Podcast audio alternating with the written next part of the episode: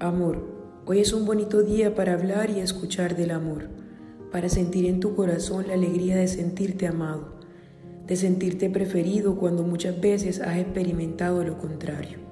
de experimentar la ternura de un abrazo, de creer que Jesús recupera y lleva a su plenitud el proyecto divino que ha pensado y diseñado para ti. El amor es paciente, es servicial, el amor no tiene envidia.